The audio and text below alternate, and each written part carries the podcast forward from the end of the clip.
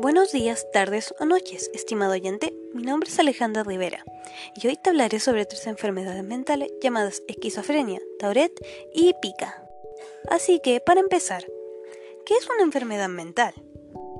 Una enfermedad mental es una alteración en nuestro sistema la cual afecta de forma emocional y cognitiva, dejando afectados procesos psicológicos básicos, tales como emoción, motivación, cognición, conciencia, conducta, percepción, sensación, lenguaje, entre muchos otros. Ahora, teniendo todo esto en mente, ¿qué es la esquizofrenia? Pues dicho trastorno afecta nuestra realidad y pensar, es decir, literal a causa de sus efectos, parece que la persona estuviera en otro mundo y de por sí se le considera demente. Este trastorno posee varios efectos y síntomas, los cuales son bastante graves para la persona misma. Algunos de estos son distorsión total de la realidad, ya sea creando entes ficticios o dándole vida a objetos inanimados, o simplemente escuchando voces, lo cual no suena bastante simple. También está la aislación social total, llegando al punto de aislarse inclusive su propia familia, siendo tampoco muy bueno comportamiento agresivo y desorganizado, autolesión, inclusive automutilación, paranoia y delirios, entre muchos más. Como has podido oír, dicha enfermedad es bastante grave, más tomando el hecho de no saber qué la causa ni poseer cura alguna. Mas la realidad no es tan cruel. Gracias a los avances científicos, una persona que padece de esquizofrenia puede vivir una vida normal, gracias a la medicación actual, siempre y cuando respeta al pie de la letra la receta y todos sus cuidados. Mientras que por otra parte, el apoyo y amor, ya sea familiar o de amistad, fortalece el control y reiteración a una vida normal de un esquizofrénico. También cabe destacar que las personas esquizofrénicas tienen menos expectativa de vida, llegando a tener entre 10 y 20 años menos de vida que la población en general, lo cual es bastante triste. Muy bien, y ahora, ¿qué sobre el síndrome de Tourette? Dicho trastorno incluye movimientos repetitivos cuyo nombre es tics, los cuales no se pueden controlar, ya sea un parpadeo constante, encogimiento de hombros o el uso descomunal de palabras ofensivas están entre los más comunes. Dichos tics y la enfermedad misma se da en la niñez, entre 2 y 15 años, siendo el promedio alrededor de 6 años. Así que la verdad es que la enfermedad es bastante fácil de diagnosticar, Inclusive uno mismo se la puede autodiagnosticar, ya que tener tics de ese tipo no es algo normal.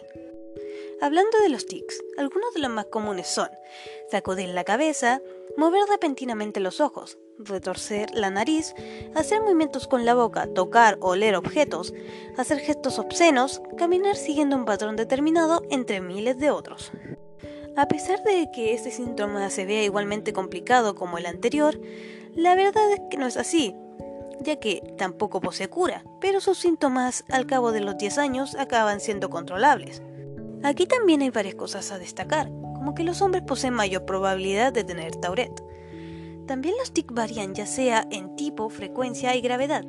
También empeoran si estás enfermo, estresado, ansioso, cansado o emocionado, lo cual es bastante interesante. Mismos tics ocurren hasta al dormir, inclusive cambian con el tiempo. Por lo cual la verdad es que pueden sucederte en cualquier momento y en los momentos menos esperados. A pesar de este síndrome ser controlable con su medicación, llegando al punto de desaparecer por un tiempo o para siempre, las personas que la padecen, aunque puedan llevar vidas sanas y activas, este síndrome con frecuencia involucra desafíos de comportamiento y sociales que pueden afectar la autoestima de, la persona que padece el síndrome. Así que no resulta ser tan fácil a pesar de que sea menos fuerte que el trastorno anterior. Y algo sorprendente es que este trastorno puede atraer a otros síndromes. Aquí la lista. Trastorno de déficit de atención e hiperactividad, trastorno obsesivo compulsivo, trastorno de espectro autista, dificultad de aprendizaje, trastorno del sueño, depresión, trastorno de ansiedad, dolores a causa de los tics, problemas de ira. Y por último, el síndrome de pica. Las personas que padecen de síndrome de pica poseen el deseo inimaginable de comer cosas no comestibles, tales como hielo, tierra, arcilla, entre muchas más. A diferencia de las dos anteriores, la pica no siempre está ligada a una enfermedad subyacente, También puede ser por estrés, factor cultural o simplemente las cosas que deseas en el embarazo. Ya sabes, cuando literalmente deseas comer cosas que son bien raras.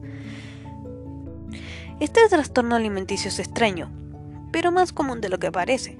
Varias personas muerden su lápiz al usarlo, ¿no? Pero claro, no se lo comían. Este es dañino dependiendo de lo que se consuma, ya que de por sí comer madera no suena muy correcto.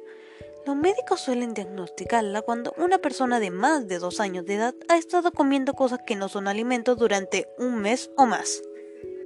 En cuanto a su tratamiento, no se posee información y no deja de ser curioso el hecho de que no se sepa cómo se tratan a estas personas.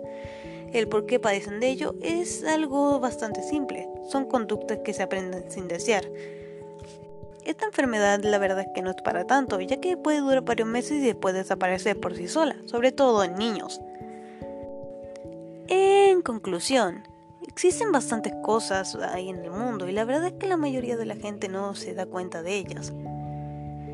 Y también las personas que padecen de esto, la verdad es que día a día sufren bastante.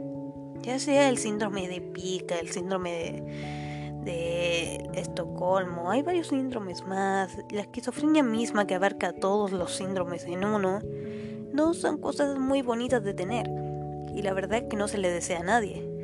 Y es algo triste no saber cómo curar o por qué suceden estas cosas, ya que así no se pueden evitar.